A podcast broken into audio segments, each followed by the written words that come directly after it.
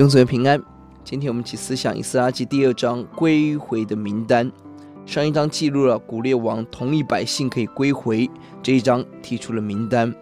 百姓的数目三到十九节是家族来统计，二十到三十五节是以他们的居住地，三十六到五十八节是圣殿的公职人员、祭司、利未人，五十九到六十三节是无家谱系的人。我们看到这样的划分。第一个是家族，是凝聚力最强的同族人一起敬拜，全家归主，全家事主，全家荣耀主。接下来是居住地，类似同乡会，一起归回。圣殿中的祭司立位人，立位人人数稀少，可能在被掳期间转去做祭司或者做其他的行业，不愿意回到耶路撒冷，在圣殿做粗重的工作。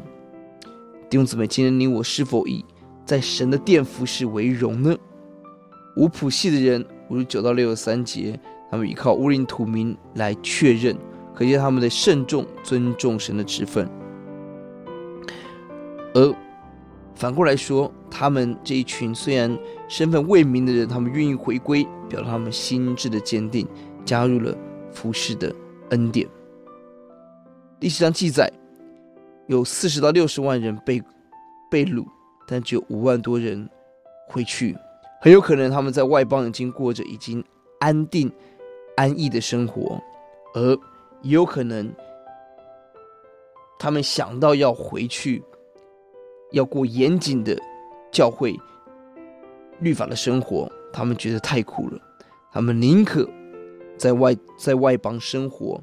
六十八到七十节，他们做一些事，拿出奉献，满足神的心，捐些钱来帮助他们。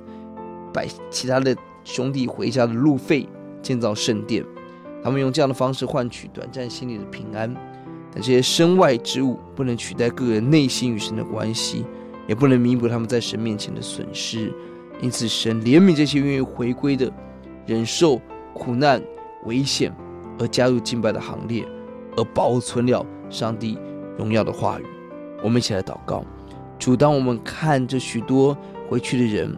而我们思想有更多人没有回去，哦，主啊，我们心就何等的被你提醒责备。